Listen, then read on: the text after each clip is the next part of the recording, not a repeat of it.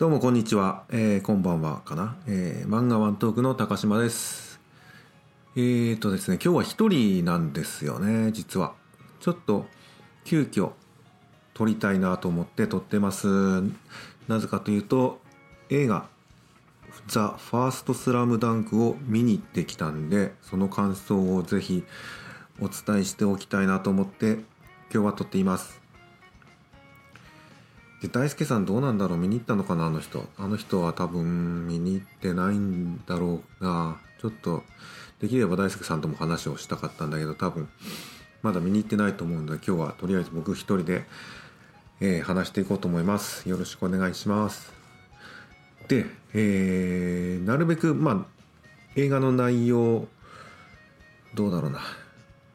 まあ初めの方ちょっとネタバレあまりしないように話すんですけど後半の方もしかしたらもしかしたらっていうか多分ネタバレしちゃうので、えー、まあそういうの知りたくないって人はまだ聞かない方がいいと思います。見てから聞いた方が絶対いいと思うんでまずは映画を見てほしいです。じゃあ映画の話をしていきますよ「スラムダンクのこの映画まずえー、感想大きな感想を言うと最高でした。本当に素晴らしい映画でした。絶対にこれ見た方がいいと思います。その「スラムダンクを見てる人はもちろんなんですけど、まあ、ちょっとしか知らないとかもしくは全く知らないって人でもこれは楽しめると思います。バスケットのルールくらいは絶対知ってた方がいいんですけどえー、そうだな。小学生とか中学生が楽しめるかどうかはちょっとわからないけどおそらく高校生以上の感性なんだろうな。そういったある程度学生生活を送ってたり部活の部活動の経験とかスポーツの経験がある人だったらこの映画はきっと心にくるものがあるんじゃないかなと思います。そういった内容の映画です。えっ、ー、とあそうですね。まあ部活とかだけじゃなくてその家族の話も描かれているのでそういった家族の話としても普通に面白いですね。で監督が井上武彦先生「スラムダンクの作者がそのまま原作脚本監督とこの映画にがっつり関わっているっていうことがまずすごい大きいことだと思います。映画公表前に情報がなかなか出なかった。あと声優の交代だとかいろいろなんだろうな。批判された部分もあったと思うんですけど僕はもう全く気にしてなくて声優とかはむしろなんでそんなことをなんだろうな言うんだろうというか。要するに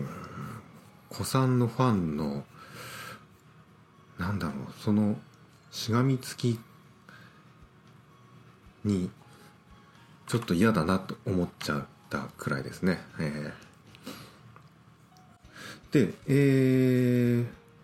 ー、映画をまず見たらこれは納得してもらえるんじゃないかなと思いますその辺の。あまりにも素晴らしかったんで、えー、映画のまあ土台となったと言われる本ですね「スラムダンクリソース」「ザ・ファーストスラムダンクリソース」っていう、まあ、本が最近出たのでそれも購入いたしました。でここにはいろいろ映画ができるにあたってどんな風に井上先生が関わっていったのかとかその絵作りどんな風にしていったのかとか、えーまあ、井上先生のインタビューもいっぱい載っています、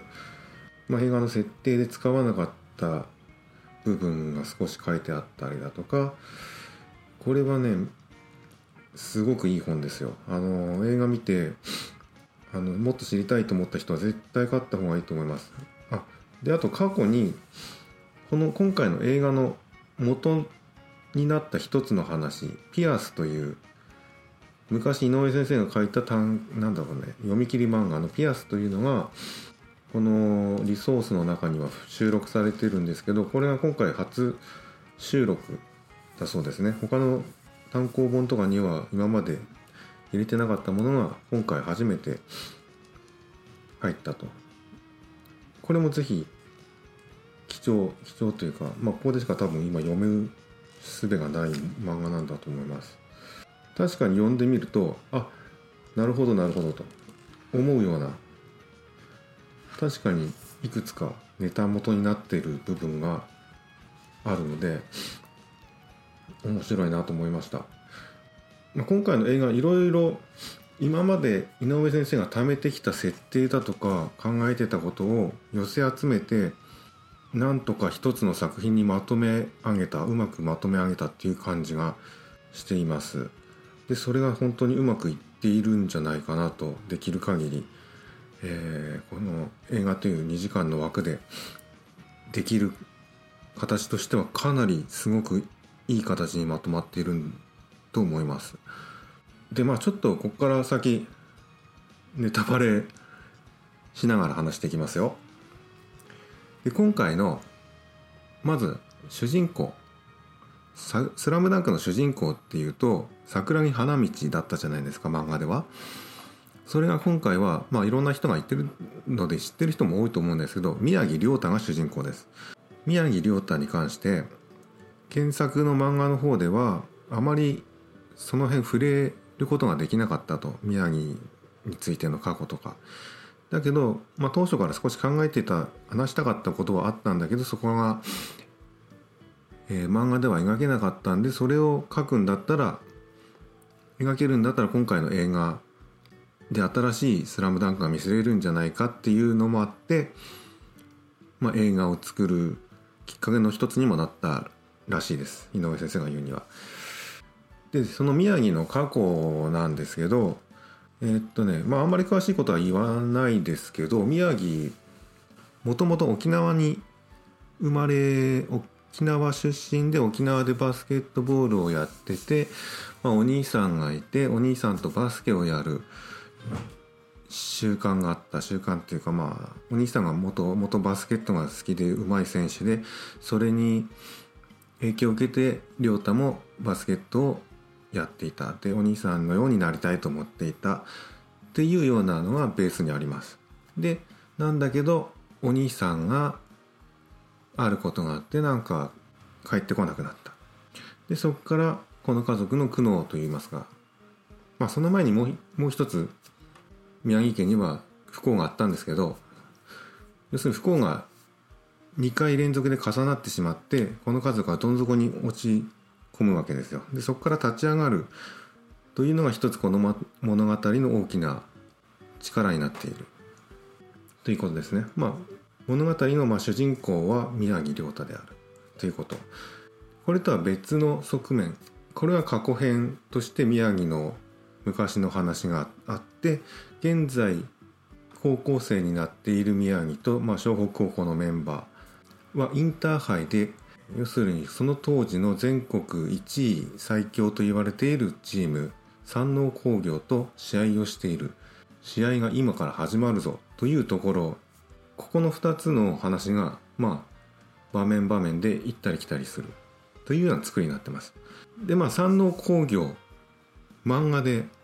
えー、描かれていますよねもちろんそのあの山王の試合が今回の映画ではえー、描かれています。でその試合の見せ方とかが本当に素晴らしい。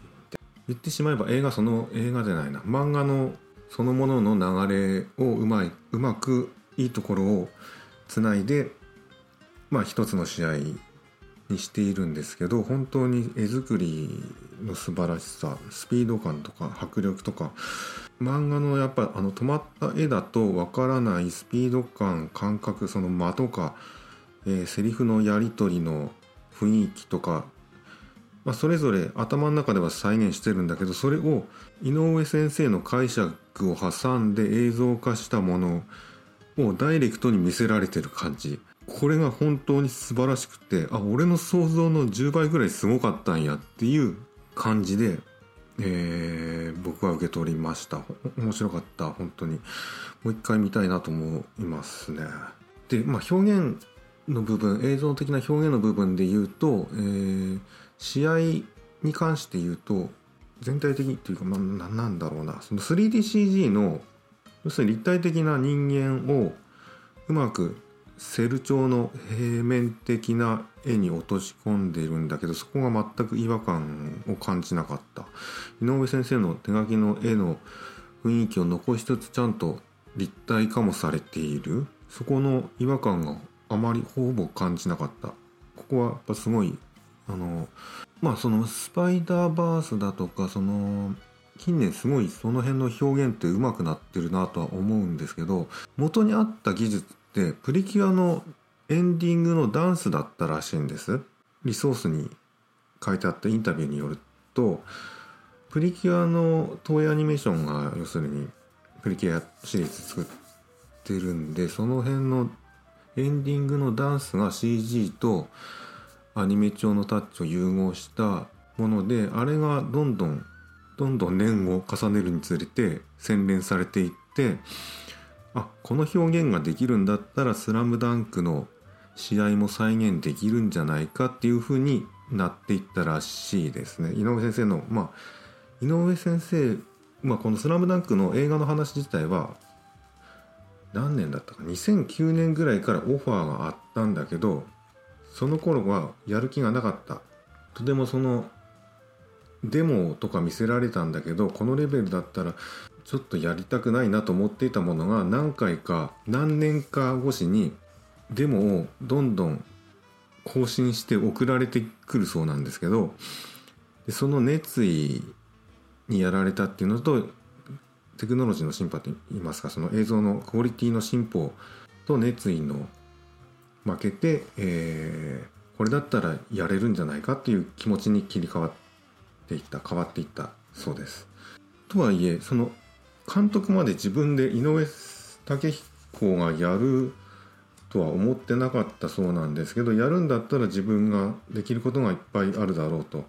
えー、納得いくものにしたいというこだわりがやっぱ強かったらしくてどんどんやっていったら結局監督をやることになっていたみたいな感じで、えー、監督になっていたらしいです。妥協のできない人なんでしょうねきっとその人に任せるっていうことがしたくなかったんだと思いますしその中途半端なものを出したくない「スラムダンクというものに関して自分の納得のいくものを出したかったっていうことなんだと思います。でもちろんその映画監督アニメ監督というところにおいて井上先生はほぼ素人ど素人、まあ、桜木みたいなものだったと思うのでわからないからこそなんだろういろいろな無駄をしてただろうしいろんな人に苦労をかけただろうと自分では言ってるんですけど、まあ、だからこそそのわからないから一個一個丁寧にやるしかなかったしっかりやるしかなかったからこそできたものがあるんじゃないかとも言ってますまあその通りなんじゃないかなと思いますね。まあ、そこに付き合ってここまでのものを仕上げたその周りのスタッフっていうのは本当に偉いなというか、うん、すごいなと思います。もうあと中身のことを言うとストーリーというかその「ザ・ファースト・スラムダンクというタイトルにあるようにどういう意図でザ・ファーストなのかはよくわからないんですけど多分1本目の「スラムダンク初めて触れる「スラムダンクとしてこれは最高にいいものになっているんじゃないかなと思います。どうだろうな。でも初めてこれを見ちゃうと今までのテレビアニメがいかにしょぼく見えちゃうのかという気もしちゃう気がするな。正直僕テレビアニメの「スラムダンクほぼ見てない見てはいたんだけどあまり好きじゃなかった。た方なんです。なので、まあ、テレビのファンの人には本当に申し訳ないんですけどテレビアニメのファンの方には僕あのテレビアニメの「スラムダンクはあまり好きじゃなかった。あの、うん、漫画の方は毎週読んでて好きだったんだけどやっぱテレビアニメがあんな形になったから漫画の方もあまり好きじゃなくなってったような記載しています。それくらいちょっとで井上先生も多分ちょっとそういう気持ちがあるんじゃないかあったんじゃないかなその当時当時のきっと井上先生にとってはありがたいことだと思うんですよ。そのテレビアニメにしていただいていろんな人に「スラムダンクを知ってもらうきっかけになったと思うしそっから入った人ってやっぱ大量にいると思うんで「スラムダンクの見る知るきっかけになったこととしてあのテレビアニメはおそらくものすごい役割を果たしている。からそのアニメを悪く言うことはきっとできないんだろうけどクオリティ的な面で言うと井上先生には結構不満があったんだろうなと思います。毎週アニメも30分20何分の尺を作るってやっぱりものすごいまあアニメ制作側としても大変なことだと思うんで、まあ、そこへの口出しっていうのは一切してなかったとは思うんだけどアニメね当時のアニメに関してはちょっとまああまり僕は気に入ってなかったかな。あまりまあそこ触れない方がいいな。きっと。触れないでおこう。えーとで今回の映画全く本当に新しい「スラムダンクを見せたかったんだろうな。あの井上先生がきっとこういう「スラムダンク僕の見せたかった「スラムダンクはこれですっていうものをドバンとバッと出した。いやもちろん制作にものすごい手間暇がかかってるし年月4年ぐらいかけてるみたいですね。どうやら本格的に作業に入ってから完成までにおそらく4年ぐらいかかっててすごいいいものに仕上がっています。本当に素晴らしい。本当それだけ僕は今回伝えておかないといけないなと思って急遽撮らせていただきました。迷ってる人は絶対見た方がいいと思います。あのー、迷ってなくてもただ映画が好きな人アニメーションに興味がある人スポーツ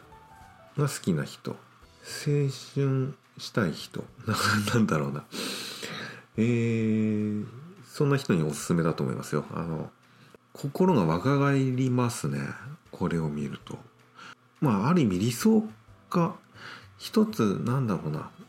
いい部分でもありそれが逆に